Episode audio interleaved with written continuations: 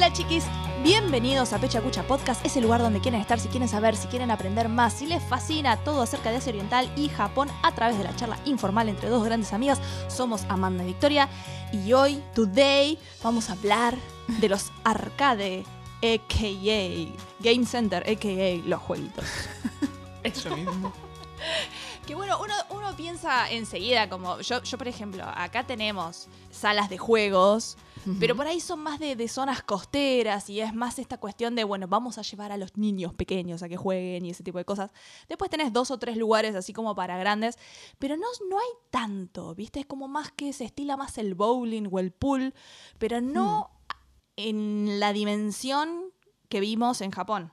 Sí, yo justamente los que conozco de aquí tienen bolera Mm. también, ¿no? Y luego tienen como sección aparte de los baloncesto, el air hockey, sí, un poco juego de bailar y demás. Ah. sí, sí.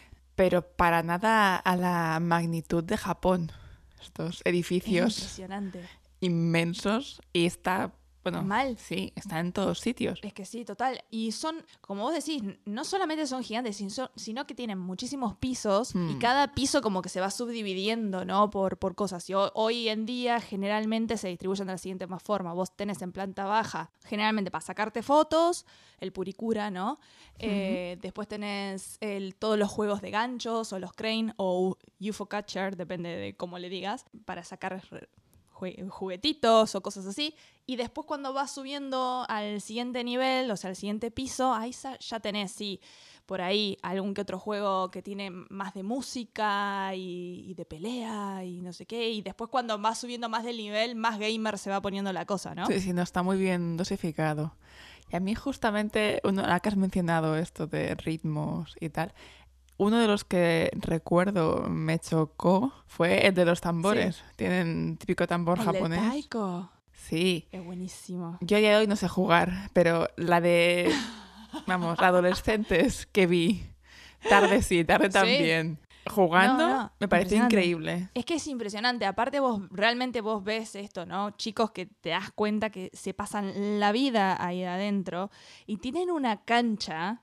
O sea, todo lo que es rítmico, por ejemplo, acá el- el- uno de los que llegó, el del taiko no llegó, pero el que llegó fue el de bailar. ¿Viste? Ese que vos vas, que tenés un, un piso con unos, digamos, Sí, que parece el, el mando de la azulejos, ¿no? Play, ¿no? Sí. Exacto, y vos vas tipo, la onda es como ir tocando esos botones con los pies. Y yo siempre fui malísima, malísima, malísima. Pero claro, llegás allá y era como, no te daba la vista para seguir el ritmo. O sea, tenés como versiones de Guitar Hero, de lo que quieras.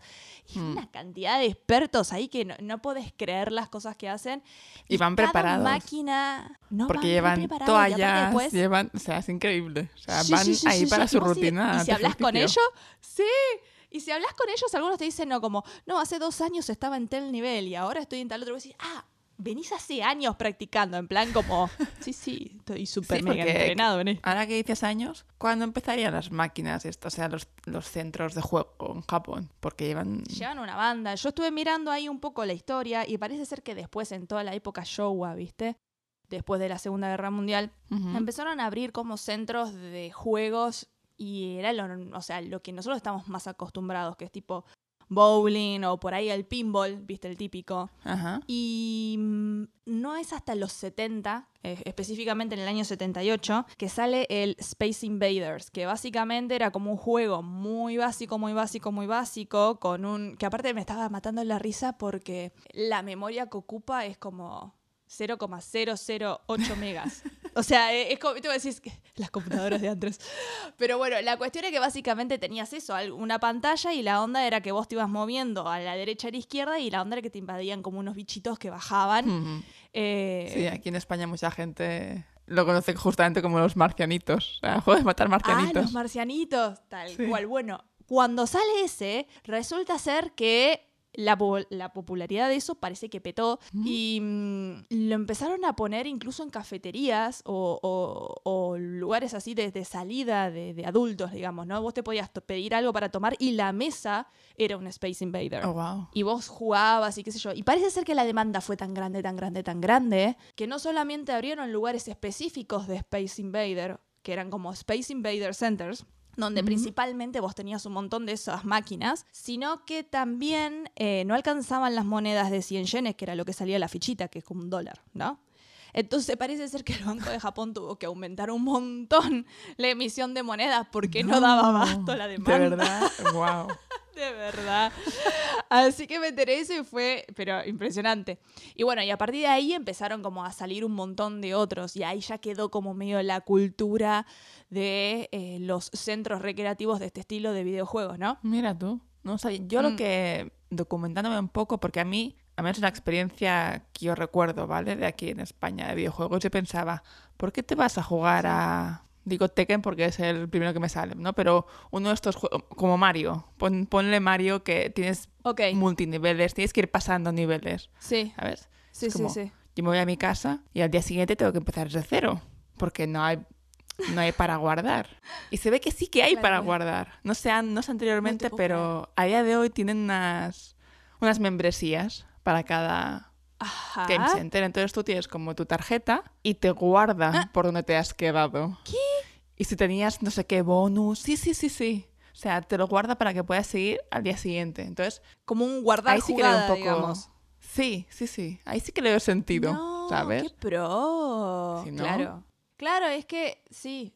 Bueno, eso no lo tenía para nada. Yo, yo sí sabía que, por ejemplo, bueno, antes tenías algún que otro jueguito en, en la típico, en el típico kiosquito de golosinas. Se estilaba tener un par de, de- de maquinitas. Eh, generalmente de monedas, con premios, o sea, viste que, o sea, gusta mucho esto de, de- de la sorpresa, del que no sabes qué te va a tocar allá, ¿no? En general, ya, ya lo hablamos con la, la bolsa de la sorpresa que compras, pagás y no sabes qué viene, y qué sé yo. cual. Y ellos eran mucho, viste, del huevito, a ver qué, bichi- qué, qué muñequito venía dentro, y ese tipo de cosas.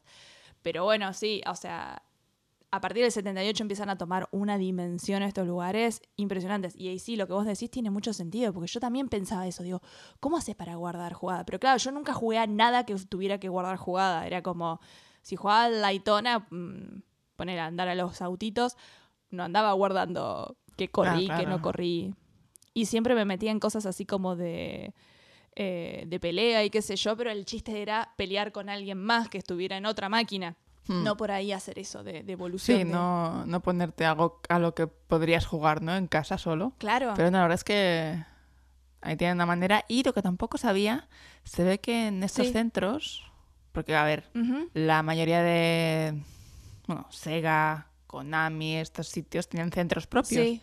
Y en algunos, Sí. o sea, de Nintendo y de Sega creo que eran, ponían Ajá. los videojuegos antes de que salieran para el público en venta. Entonces también así hacían que la gente fuera. Entonces tú probabas, ¿no? Exacto, es en plan de voy en primicia a descubrir este Ah. videojuego que todavía no ha salido para el público, pero en el Game Center sí que lo tengo. Mirá. Y de paso hacías como un mercadeo ahí, ahí, ¿no? Así como te fijabas si funcionaba el juego, ¿no? Exacto, exacto. Si no había ahí monedas al final del día, corta, corta. Cortemos la producción, chicos. ¿Vos sabés que me enteré hablando? Dijiste Nintendo y me acordé. Me acabo de enterar hoy, today, haciendo la investigación para, para este capítulo, que Nintendo tiene más de 100 años y que originalmente hacían cartas de papel para jugar y que después tuvieron empresa de taxi y hotelería y que después se dedicaron a los videojuegos. Yo ¿Que empezaron con cartas?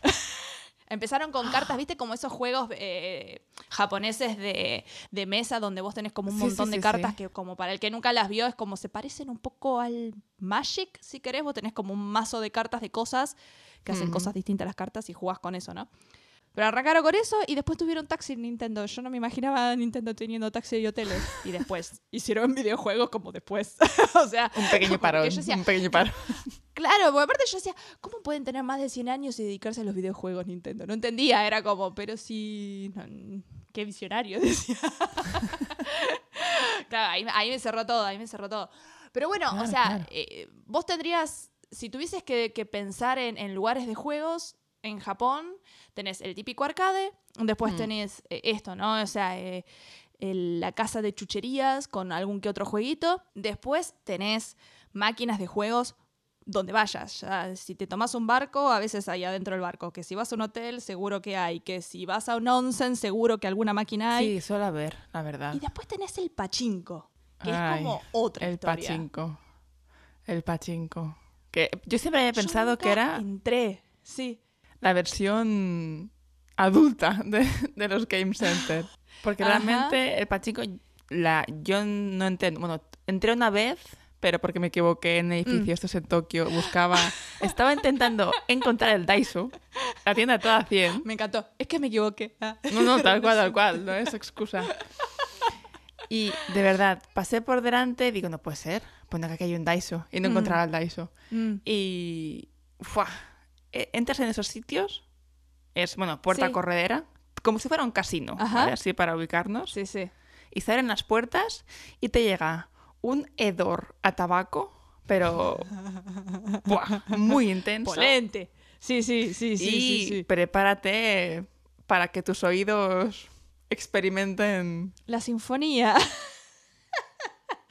es que es muy difícil de explicar. Es como, a ver, eh, imagínense un montón de bulones de metal cayendo por escaleras sin cesar. Ese Sí, sería o sea, sonido. canicas, canicas metálicas Canicas metálicas. constantes. Como Sí, sí, sí, es sí. impresionante, porque aparte es, es medio turbio el lugar, porque de vuelta, como vos decís, tiene esta onda así medio, eh, medio casino, donde vos tipo Mm. no ves para adentro. Entonces generalmente, por más de que sean puertas corredizas y que te detecten a vos que pasás por la calle y por ahí se abren las puertas, generalmente tienen algún vinilo, adelante vos no ves nada, y de golpe se abren esas puertas y tenés tal cual, es como una dimensión desconocida. Y, y ves un montón de señores de entre 50 años, pucho en mano, camisa remangada, sentados con una mano así en la rodilla, piernas un poco abiertas, y le están dando ahí una palanca de la máquina que vos no sabés qué están haciendo, más el pucho y seguramente que alguna birrita. Entonces es como medio intimidante, así como en plan, no entendés muy bien qué están haciendo. Yo es que no sabía que era, o sea, hasta que no me puse a investigar para el podcast, no sabía qué era, o sea, el juego en sí qué era. Yo sabía que había bolitas que caían y hacían muchísimo ruido. Pero entonces, viendo un poco mm, el origen, resulta que esto salió, o sea, se originó en Chicago, no se originó en Japón. Sí, me re llamó la atención. Sí. Y en el fondo yo creo que no deja de ser un, un paintball, ¿no? Porque le das una palanca y tiene Es que ir pasando la bolita. Claro. Y, tiene que caer en ciertos lugares estratégicos para obtener más bolitas. Tal cual, tal cual. El chiste es como que pegue, tal cual como vos decís, pegue en lugares estratégicos más que que no caiga por una ranura. Y la onda es que vos tirás un montón de pelotitas a la vez. Y lo que estaba viendo es que cada pelotita de metal te sale, no sé, cuatro yenes, Hmm. un yen, depende del lugar. Entonces vos generalmente pagás 5 dólares y a vos te dan cientos de pelotitas. Y con esas cientos de pelotitas el chiste es que pegando en estos lugares estratégicos, vos multiplicás la cantidad de canicas. Y la Sí. onda es que, como las apuestas, todo mal en Japón, porque no está bien, Es- Está le prohibido. encontraron. Está prohibido. Le encontraron la trampa burocrática al asunto y es como te dan como un papelito que dice como usted, usted puede canjear esto por tanto. Entonces vos vas a otro edificio y ahí Exacto. eso por plata. Ahí está, ahí está el truco. No lo puedes hacer en el ¿Eh? mismo Ahí el edificio, truco. pero si te cambias de calle, ¿ah? aquí no No, pasa pero nada. que es una locura, porque aparte yo no sabía, pero en lo que es Pachinko, al año son como 2 billones de dólares. Sí, al no, una año. pasta increíble. Lo que eso genera es como el 4% de... Sí, de porque, o sea, no pensemos que es solo después, o sea, 7, 8, 9 de la tarde hasta las 11 de la noche. ¿Qué va? O sea, Mm. tú vas por la mañana. Ya te digo, yo cuando Sí. pasé iba al Daiso. O sea, mm, que es una tienda horario comercial normal. O sea, era pleno día. Sí. Y estaba eso, bueno, el ruido era, puf, inconmensurable. Realmente es un negocio que mueve tanto dinero, es que no hay una, Sí. hay una rotación constante de clientes, o eso hay clientes que viven ahí, porque yo no lo entiendo. ¿sí, no? Bueno, tiene un poco de eso, como es bastante adictivo, entonces, bueno, andás a ver, capaz que viven ahí. Mm. Debe haber unos cuantos que no han dormido ni se han bañado en una buena... en un buen tiempo. Ay, ay, ay, ay, ay, ay. No sé. Y en la sección de hoy nos había tocado... Se te ha ido la castaña o se te ha ido la pinza, que nunca se le expresó muy bien como es en España, pero básicamente te deschavetaste un poco. Un poco. Ah, están bien las dos, muy bien. Es que a veces me pasa que cuando digo una expresión de España digo... "Mm, ¿Será? No sé si la estoy diciendo bien. ¿Será, será o estoy inventando? Pero bueno, básicamente es eso. Y yo te vengo a contar la historia Cuéntame. de un marido, de un Oh. marido que se le fue la castaña y osó decirle a su mujer a los 65 años, en, en el medio de una pelea ahí medio matrimonial, donde estaban los dos retirados y se nota que no se estaban bancando mucho en la casa. Es- tengo poca información al respecto de eso, pero parece ser que Cuenta, cuenta el chisme. osó decirle a ella que pues estaba fuera de forma y que estaba un poco gorda. Ah, ¿eh? Desubicado, se desubicó. sí. eh, Pero la cuestión, la cuestión que eso desencadenó que Takishima Mika, a los 65 años de edad, empezara a ir al gimnasio. Y se cebó tanto, pero tanto, tantísimo, que es el día de hoy que a los 87 años consiguió su carné de eh, personal trainer.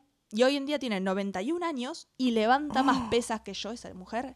No, no, vos la veas, la buscas en, en No. YouTube y hostia, no lo podés bueno. creer. Hace, hace un montón de ejercicios así de equilibrio, levanta pesas, hace, tiene más flexibilidad que no veas. Y aparte me empecé a reír porque digo, esto viene muy en colación de- del capítulo anterior del deporte ¿eh? y la Ujú. radio calistenia. Viene como un poco en relación. Pero yo no sabía nada de Takishima Mika o como ella se pone a veces en las redes sociales, Takimika, porque no la veas. Tiene un sitio web, tiene Instagram, tiene YouTube, está aprendiendo inglés. Ah. No para, no para, no para, no para, no para, no para. Tiene una sonrisa que es contagiosa. Con el tema de la pandemia se armó el YouTube, así que tenés también clases de gimnasia en YouTube con ella, que es, te la comes cruda, aposta que es divina. Mira tú. Básicamente hace algo que no es muy saludable, que es dormir entre unas 3 y 4 horas. Mm, Entonces, eso no está bien, chicos. Pero eh, eso hace que se despierte a las 3, entre las, sí, a las 3 de la mañana, sale a las 4. Y la cuestión es que creo que camina 4 kilómetros, corre 3 kilómetros y después hace un kilómetro caminando para atrás. Y después de eso, madre mía. Caminando para atrás. Porque resulta ser que vos eh, con eso haces equilibrio y esas cosas y fortaleces no sé qué, bla, bla, bla. Después de eso, tiene un desayuno potente y después de eso va a dar clases al gimnasio. Porque es personal trainer. ¿Me entendés lo que te estoy Guau. diciendo? Sí, sí. Y no, no, y hace- no, no, y eh, las cosas que hace, plancha, isométrica, equilibrio, eh, pesa, eh, cuestión que después también eso, por día creo que se pasa, después ella entrena una media de dos horas y este... Porque la- ver, lo que, que- ha hecho que- por la mañana no ha servido de nada, ¿no? Lo de andar estos miles no, no, kilómetros, nada. No, no, no, no. Es impresionante. Así que bueno, te recomiendo que lo vayas a ver porque... Ah, su YouTube se llama Power Aging. Ah, Y ahora su nuevo objetivo de la vida es que quiere ser personal trainer hasta los 100 años. oye, pues a tope Es esta mujer, el- ¿no? No, es una genia. Es la personal sí. trainer con más años en Japón. Y ahora es una, eh, es toda una eminencia. Se volvió re famosa, re mega famosa. Así que agradezco a su marido que le fue, se le fue la castaña y se desubicó y le dijo que estaba gorda. Mira. Porque realmente... Ah, y otra cosa. Esta muchacha no había hecho ejercicio hasta los 65. Arrancó a las ¿A 65. nada? Ah, oye, mira, nunca es tarde. Aquí se demuestra que nunca es tarde. Me da esperanza. ¿Vos viste? Así que bueno, me crucé con esa historia y dije, está bien. Yo estaba esperando como encontrarme con una historia más, digamos, emblemática. Pero dije, no, no, ¿sabes qué? Esta historia es espectacular y se merece. No, no, que- se merece ahí estar un acá, lugar en, en la sección. Pechacucha, total. Sí, sí. Así bueno, que pues Takishima Mika, te queremos. fan, fans totales. Yo me voy también a una personalidad, una biografía que es, bueno, el- igual el nombre le suene a la mayoría de oyentes. Voy a hablar de Yukio Ajá. Mishima. A mí no me suena. Ese señor, ¿vale? A mí me, te digo, no he leído nada de él. Este señor es, bueno, fue novelista, dramaturgo, luego también fue actor, director de cine, le dio al culturismo. O sea, el señor hizo de todo, ¿vale? Pero está mm, sí. principalmente en el ojo público internacional por ser dramaturgo y por ser Ajá. novelista. Ok, pero bueno, no tengo mucho tiempo, así que Ok. vayámonos, dejaremos un poco de lado su obra, ¿vale? Así en términos generales. Ok, a ok, este ok. señor. Sí, sí, sí. Como Sí, sí, muchos sí, otros, muchos autores, Ajá. pueden ser Ajá. genios que no son comprendidos en su época, excéntricos, Excéntricos. extraños, y por eso mucha gente piensa que se le ha ido la olla, que se le ha ido la castaña. y creo que el señor Mishima es uno de esos casos, porque ese Upa. señor era muy, muy patriótico, ¿vale? De hecho, pasó su infancia con... Uf, Eso no sale nunca muy bien. El señor no acaba bien. Os digo ya que se suicida, ¿vale? Perdón por reírme. Perdón, señor Nishima. No, bueno, sí, dato curioso, que yo también creo que justifica Mm. el patriotismo que siente después, es que su abuela, con la que convive Mm. toda su infancia, que de hecho lo retratará en la única obra que voy a mencionar, Sí. que es Confesiones de una máscara, que es autobiográfica, entonces nos explica. Ah. Su abuela era descendiente de los Tokugawa, que era la familia que estuvo gobernando Japón durante muchísimo tiempo, ¿vale? Cuando Japón era Sí, sistema feudal. Y lo que causó en la mayoría de japoneses que pensaran a este señor se le ha ido la cabeza Ajá. fue la manera de suicidarse. Opa. Se suicidó, él estaba en contra de la modernización de Japón. Ah, Yo creo que por lo de su abuela, Ah. tanto época feudal, no le gustaba el rumbo que había adquirido Japón. ¿vale? Pero bueno, Mishima ¿Estamos nació en- hablando de qué año? Sí, perdón, que no ubico. Nació en 1925 Ah, y él falleció en 1970. Entonces, vivió. ¡Ah! Vivió. ok. Sí, sí, es más reciente de lo que se podía pensar. Claro, porque cuando dijiste la modernización yo dije, uh, pre, pre, Segunda Guerra. Porque modernización fue medio ahí. Sí, pues ese señor, cuando vio, bueno, cuando Japón perdió la Segunda Guerra Mundial, ¿qué pasó? Que a- el rol del emperador pasó a ser simplemente simbólico. Entonces, Japón tuvo que a- adaptar su constitución, no podía tener ejército, no podía declarar la guerra. Sí. Entonces todo esto se cruzaba muchísimo con, con la idea Con de... su convicción de somos los más mejores, sí. Sí, un- ¿Cómo, cómo puede ser? No me está gustando el rumbo de las cosas. Claro, claro, ahora Y entiendo.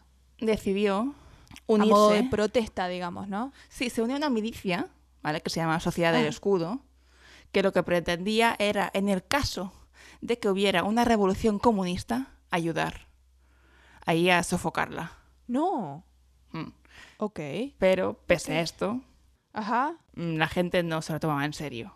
Entonces decidió un día con unos cuantos compañeros presentarse Sí. en un edificio gubernamental militar de Japón, Sí. Sí. secuestrar a un comandante, ¿Qué? intentar hacer un golpe de Estado. Ay, por favor. Pues todo el mundo No, pensó, no, este no, señor da la cabeza. Y No, ya, no, no. viendo que Sí. no estaba prosperando la cosa, que no le seguían, que lo tomaban por un loco, Sí. decidió cometerse puku, ¿vale? que es bueno, se Claro. abrió en canal, Ajá. que curiosamente es de las personas más recientes en fallecer de este modo, en suicidarse de este modo, desde Claro. tiempo acá, desde que terminaron los samuráis, porque esto estaba Es que limitado a los cual samuráis. es. Es que esa práctica hace un montón que no se hace. El seppuku es un toque distinto que el harakiri, ¿no? O sea, el Sí, seppuku no es como tiene que haber alguien más que te corta la cabeza o algo así. Exacto. Después de cometer seppuku, un, Se ve en el último un Samurai, allegado, un, alle- un allegado tiene que decapitarte. Ese señor, Claro, vos te haces el harakiri y viene otro y... exacto, que encima el otro que vino, pues ni la primera ni la segunda. Tres veces le costó al señor cortarle la cabeza. ¡Ay! No. Entonces ¡Ay, qué atrocidad, por fue todo muy nefasto. Muy, muy nefasto. Ay, no, no, no, no, no. ¿Y, su- y su, y su objetivo era como lograr qué? Como llamar la atención como en plan... A ver si lograba Ahí que queda- la gente queda la siguiera duda. su mensaje. Queda la duda. Ah, o sea, Porque- simplemente hizo eso. No me salió y chau todos. Mundo cruel. Lo que viene más turbio, por eso digo que hay gente que dice que se le fue la cabeza en ese momento, pero Sí. previamente, de hecho cinco días antes de cometer este acto, que fue el 25 de Sí. noviembre de 1970, terminó Ajá. un libro de fotografías en el cual básicamente salía él de mil maneras siendo fotografiado Sí. como si hubiera fallecido. Entonces, hay como mucha teoría de practicó seppuku Ah. como manera de revitalizar el sistema antiguo de Japón y combatir, aunque sea con ideales, Mm. esta modernización? ¿O qué pasó? Porque realmente Oh, a lo largo de sus obras, que pues no me he puesto a mencionar, sale mm, Sí. muriendo por seppuku varias veces. Tiene una cierta obsesión con el patriotismo, con el erotismo, con el erotismo de la muerte. Entonces, Ah. es un personaje un toque extraño. Ya te digo, mucha gente... Polémico. Sí. Claro. Lo califican de genio, pero Ajá. ahí raro, Mm, raro. Sí. O sea, es un- Hay unos grises, unos grises oscuros ahí, sí. Sí, hay Claro, tantas cosas aparte tampoco mezcladas. dejó tipo una carta de nada, o sea, no dejó una carta para que se lea a la No, posteridad. en o plan, sea, era hacer como- esto porque esto. Queda muy abierto. De repente Mm, de- también es una persona que dijo en público que la gente hermosa debe morir joven y, la Ah, y los claro. demás no. Es como, ajá. querían... Hay tantas teorías. Claro, claro. que la Digamos más que tenía fácil- como Para todos es que se le fue la olla. prioridades extrañas. Sí, sí. Así que nada. Pero bueno. Ay, mirá, me dejaste reintrigada. Ahora voy a tener que ir a buscar la obra de, de este señor. A ver Hay qué un, onda, hay un me documental intriga. bastante interesante de la vida de Yukio Mishima en- de la BBC. La verdad, porque te digo, yo me quedé, yo solo conocía el nombre de este señor Ah, y pensaba que era sí, sí, un sí, sí. dramaturgo sin más. Pero esta movida ah, tan grande no la, mm. no la conocía. Me dio curiosidad, la verdad, pero sí queda que nunca se sabrá realmente. Pero parecía que estaba prediciendo su suicidio, pero nadie puede saber con certeza con qué motivo lo hizo. Quedará. Si Cosa fue convicción rara. estética, si fue convicción patriótica, nunca se sabrá. Mm, está sospechoso. Nada. Quedará como ¿eh? loco. Me dejaste. Me dejaste muy intrigada. Ay, Pero bueno, bueno. después de esto tan agradable que os acabo de contar, A ¿Te ver, ¿qué nos toca para la semana que viene? vayamos Sí, allá. me parece bárbaro. Dime, dime. Nostalgia, la cara. La cara de Manda. Ok, nostalgia. Bien. vídeo. Ah, Nostalgia video. O sea, formato video. Pero Vale. nostalgia.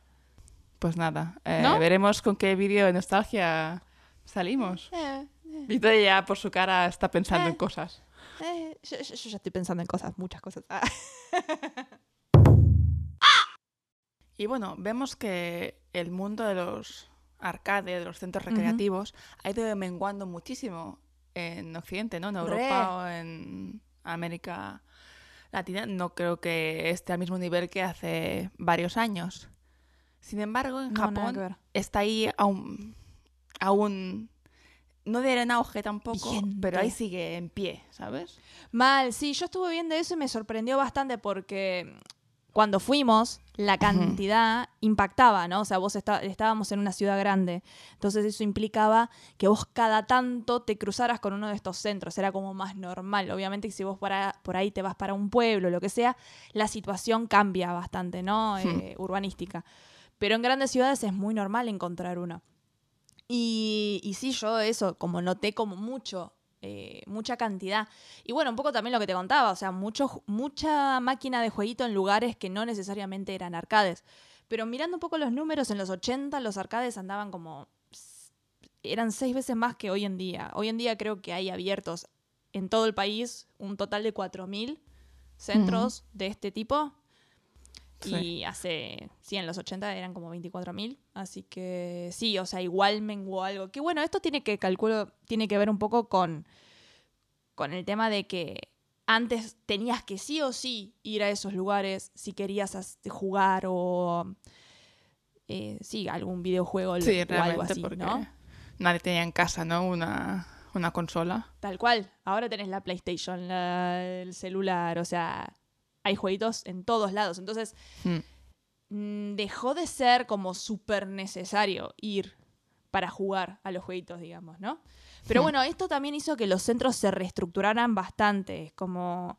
eh, hoy, hoy vas a un centro de juego y ya no solamente es como un lugar lleno de maquinitas, sino que por ahí tenés una cafetería, un lugar de, rela- de- de relajación en el mismo centro. O sea, es un lugar donde vos podés ir a pasar el rato y es como más apto familias, ¿no? Mm.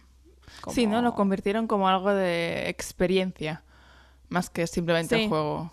Te llevas todo y también Total. cosas que no puedes hacer en casa. Yo creo que habrán bajado mucho la cantidad de máquinas de juegos tipo lo que nos ofrece Nintendo o Play. Sin embargo, los juegos de gancho están ahí y Sí. que hay miles y miles y miles y justamente son, como Mm. comentabas tú antes, están en la primera planta. Mm. Entonces debe ser algo que más juega la gente. Sí, sí, y no necesariamente necesitas ser como un experto de los jueguitos para jugar a eso. O sea, obviamente tiene un montón de técnicas y no va que me enteré que te podés sacar un certificado de que soy, tipo que te es como un certificado que dice yo, persona, yo no soy una persona mortal, soy un, total- un ser totalmente entrenado en, en ¿Me estás diciendo de que hay un gancho". cursillo para máquinas de No, gancho? y te enseñan todos los trucos. No No, te no, puedo te enseñan todos los trucos de como si te toca una caja, pues la agarraste acá. Y si te toca un no sé qué, la agarraste allá. No. Y te dan un certificado así. Y fue como. la gente viaja de todos lados para tener el certificado. Creo que si presentas el certificado, igual esto es re de rata mal. Pero si presentas el certificado, creo que hay un descuento cuando no, vas a jugar a no, los- no. a los- De verdad. a la garra. Bueno, total. sí. Pero bueno, uno de, los uno de los chistes de estos es que muchos de los premios, o sea, porque como de vuelta estábamos hablando, ¿no? El tema de las apuestas y los premios y todo eso es como ilegal en Japón. Entonces, medio que encontraron la vuelta poniéndole un tope de precio al, al premio que viene adentro. Entonces, eh, yo sé que el premio en sí no puede salir más de 8 dólares. Ah, Eh, no sabía yo pero esto. bueno, claro, o sea, pero igual así todo hay unos peluches enormes que a mí me Sí, te voy a decir, yo he visto figuras y cosas que... Porque hay ediciones limitadas solamente para, para esto. Sí, es que, por eso te digo, tiene un público recurrente porque llega al punto Mm. en el que la gente va a ver qué hay de nuevo. Uy, ¿qué han puesto? Esta máquina tiene ahora, yo qué sé, Sí. em, Kimetsu no Yaiba. Pues figura limitada de no sé qué. Olvídate. Y esa Sí. no la podés comprar. No, no es que, ah, lo mismo que veo acá lo puedo ir afuera y comprarlo normal. No, tenés que. El chiste es que lo tenés que. Tenés que jugar y lo tenés que conseguir en Hmm. esos medios. Que bueno, ahí está la trampa, ¿no? Porque vos te vas cebando y por ahí, por algo que sale un quinto de lo que vos terminás pagando, eh, te terminás llevando la figura, ponele. Que yo- a veces terminás gastando 30 dólares porque es como hasta que no lo consigas, no sé qué.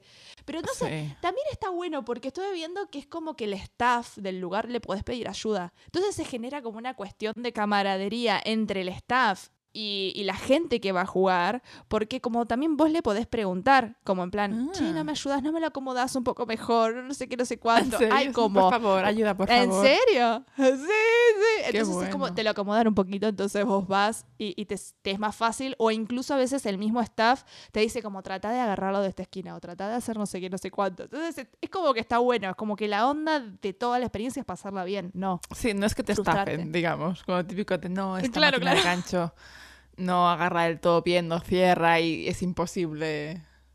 Sí, Porque sí, menos sí, sí, sí. ah, Yo antes de ir a Japón, la fama que tenía. O sea, que las máquinas eran un quitadineros que era imposible conseguir el peluche. Mal. Pero no. Dicen que en estos centros es más fácil, de hecho, que si te encuentras una máquina de estas sueltas por ahí un lugar más pequeño, es más complicado que si no vas a un game center, que hay tantos. Ah, ¿En supone que no es tan tan complicado. Eso se dice. No sé hasta qué Ah. punto es verdad. Pero hay máquinas de todos vuelto tipos. medio. Sí, yo me había vuelto medio experta en esa. Hay un montón de, de monedas también que tienen como este chiste de que vos tirás la moneda y tiene que caer en un determinado lugar y las bandejas se mueven y van empujando cosas. O sea, hay mucho de esto de, de tirar cosas y que se vayan acomodando para que vayan cayendo los premios. Mm. Y eh, son, la verdad que están, son re divertidos. Re, re divertidos. Entonces, Pero ¿tú has hay una jugado, impresionante. Has jugado alguna de estas máquinas? Yo soy muy fana de los arcades. Muy. Mm. Muy buen lugar de citas, by the way. Oh. la pasas muy bien. Y aparte hay esto, hay juegos como muy de, de involucrar el cuerpo, de... Ya sé la típica de pegarle a la bolsa como que estás boxeando, a que estás bailando o que juegas al béisbol. O sea, hay de todo tipo. Con esta cosa de justamente eh, tratar de diferenciarse de lo que vos podés experimentar teniendo tu consola en tu casa los juegos en sí te involucran un montón. A ver, los de auto, es- eso es más obvio capaz para todos nosotros, pero tenés el volante, tenés pedales, es como, es una experiencia distinta. Y uno de los que a mí más me gustó fue, por ejemplo, el de uno que era como tipo... eh, ay, ¿cómo se llama este? Co- No es el Transformer, es como el Robotech. Te metías adentro. Ah, Era como un, era como un robot y era como que la onda era como que estabas, estabas adentro de la cabeza. Entonces tenías como tres pantallas y te generaba ¿Qué me esta sensación 3D y vos movías todo el cuerpo. Como en las películas, tal cual. Oh, Onda, vos estabas moviendo el robot. Entonces, ese, ese tipo de juegos realmente están muy buenos. Los de bailar, de vuelta, hay una variedad impresionante. Eh, y, y no sé, es como que te, te llaman a involucrarte y, y realmente la pasas muy bien. eh, cuando vas con amigos y demás. Y otra cosa que también está buena, que tipo si te cansaste de jugar a los jueguitos y ya es como, bueno, basta, descanso, te podéis ir a sacar unas fotos con tus amigos. Que eso es como una práctica re, re de Japón, eso, ¿no? La puricura. Es muy recurrente, sí. El famoso purikura mola muchísimo. Las cosas como son. Eso es Ah. excelente. Es lo más. Pero entras en un cubículo, bueno, es una sección aparte. ¿vale? Tienes cortinilla, Ajá. en algunos tienes Ah. incluso lugar para disfrazarte y tienes cosplay y cosas de estas. Y tú seleccionas el, el boot, digamos, ¿no? La máquina a la que quieres entrar. Sí. Y cuando entras, a mí me parece muy curioso que te sale como 3, 2, 1 y te sale una pose. O sea, no tienes ni que pensar. Es como...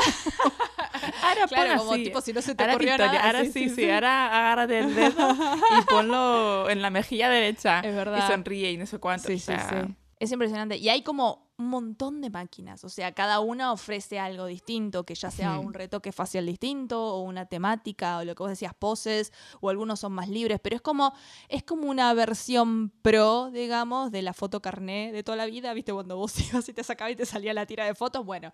Y, y realmente es súper divertido. Sí, sí, porque además es esto, no solo todo el- toda la gracia de hacerte las fotos con tus amigos, amigas, sino que luego es eso, no es que solo imprima.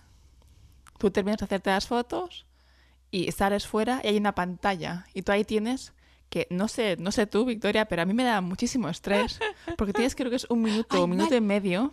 Tiene un Para conteo poner- regresivo, es sí, una puedes- porquería eso, sí. Exacto, sí, pero puedes poner como flores o fecha tal o varias pegatinas. Claro, poner el nombre, lo vas editando. Te dan Sí, ti- sí, tiene como una virome así táctil, digamos, y, Mm. tiene un- y tenés un montón de cosas para, para ponerle. Pero, pero sí, es como un Instagram, pero ahí Exacto. en 3D, digamos. Sí, sí, una previa de Pero Instagram. sí, está buenísimo. Re, y, eh, y lo puedes, y puedes imprimir varias copias y lo que está copado es que la mayor parte de ellos son stickers, entonces vos después te los llevas y lo pegás en distintos lugares. Yo todavía tengo, es como, se parece mucho como en términos recuerdo a lo que vos podés obtener de una Polaroid, ponele. Hmm. Entonces, Sí, están más muy bien porque te salen, es- es- te salen varias y en los mismos sitios Sí. tienes tijeras para poder recortarlo y nada, es buenísimo. repartirlo entre amigos, sí, sí. Es buenísimo. Y aparte, justamente con esto que hablábamos de, de la, de la historia, de, de los arcade y de cuántos estuvieron cerrando ahora, justamente con la pandemia y todo esto le pegó bastante. Y Mm. ahí vi que, claro, depende del centro donde vos vas a hacerte las fotos, es que se arma una cola terrible porque hay algunos lugares que tienen muy buenos disfraces. Así era el caso del Sega que estaba en Ikebukuro, que, al finalmente cerró. Había como unos Sega que eran emblemáticos. Uno que estaba en Akihabara, ese cerró, creo que fue por pandemia o que no lo fue tan bien y ese no sé muy bien por qué motivo cerró. Pero el Ikebukuro resulta que cambió de dueño el, el edificio y el nuevo dueño dijo quiero demoler esto y hacer otra cosa Uh. y obligó a ese Sega súper emblemático a cerrar. Así que si querés ir a llorar un rato, te recomiendo el video de Tokyo Lens acerca de los arcade. Hizo todo un video documental de, eh, de este local en particular de Sega en Ikebukuro. Es impresionantemente bello el video. No, y bueno, un poco cuenta esto, ¿no? De sí, cómo cerraron y todo. Además, se fue a unir la gente, ¿no? O sea, fueron a despedir el último día, salió el equipo, gracias por estos años. Más No, no, que- yo lloré, me la pasé llorando ese video. Ay. me pasé re llorando. Porque posta es muy emocionante. Porque estuvo abierto 28 años, entonces realmente la gente tenía un- como una relación muy emocional con el lugar. Y de vuelta el staff a veces por ahí llevaba 11 años y comentaba esto en el documental que, que de vuelta, súper, súper ahí lacrimógeno, era como que sentían una relación casi de familia con algunos clientes, porque algunos clientes casi ni iban todos los días, entonces esos clientes, eh, no sé, o se fueron casando, o fueron teniendo familia, o no sé qué, y eso como que le fueron siguiendo, digamos, la historia a sus Claro. distintos clientes. Y, Sí, sí, bueno, y bueno, los, habituales, ¿no? Sí, tal cual, acabas generando vínculo. Re, re- es que es eso, ¿no? Es un lugar para, para pasar el tiempo y realmente invita a, a- eso, a tener como... a pasar un buen rato con tus amigos, a pasar un buen rato con la gente del lugar. eh, a salir de tu casa, a hacer nuevos amigos. Es muy divertido hacer nuevos amigos ahí. Y, también estuve viendo que abrió uno que es como que tiene como más... Eh, es un arcade más retro, que ahora me dieron ganas de ir que es un tal Mikado, queda en Tokio. Y agarró y agarró todo el arcade de los 80, ah. 90 y tiene todas las máquinas viejas de los 80, 90. Vos podés ir ahí y tiene una onda más de. Ah, mira. De los arcades así más, más darkies de antes, de que como la luz más baja, por ahí un poco más adulto, ¿viste? Entonces, claro, sí, lo ver con la experiencia de, de la máquina esta inmensa, ¿no? Que jugabas con los controles enganchados y no había un mando como tal. Re, re, re. Así que me quedé con mucha ganas de ir. Así que nada, chicos y chicas, si nos queréis dejar un mensaje, ya sabéis que podéis hacerlo o bien a nuestro mail que es pechacucha.podcast.gmail.com o si no directamente dejándonos un mensaje en la plataforma desde la cual estéis escuchando este podcast. Exactamente, y otra vez más, millón, millón, millón, millón de gracias por escucharnos una semana más. Les dejamos un abrazo gigante. Bye. Chao.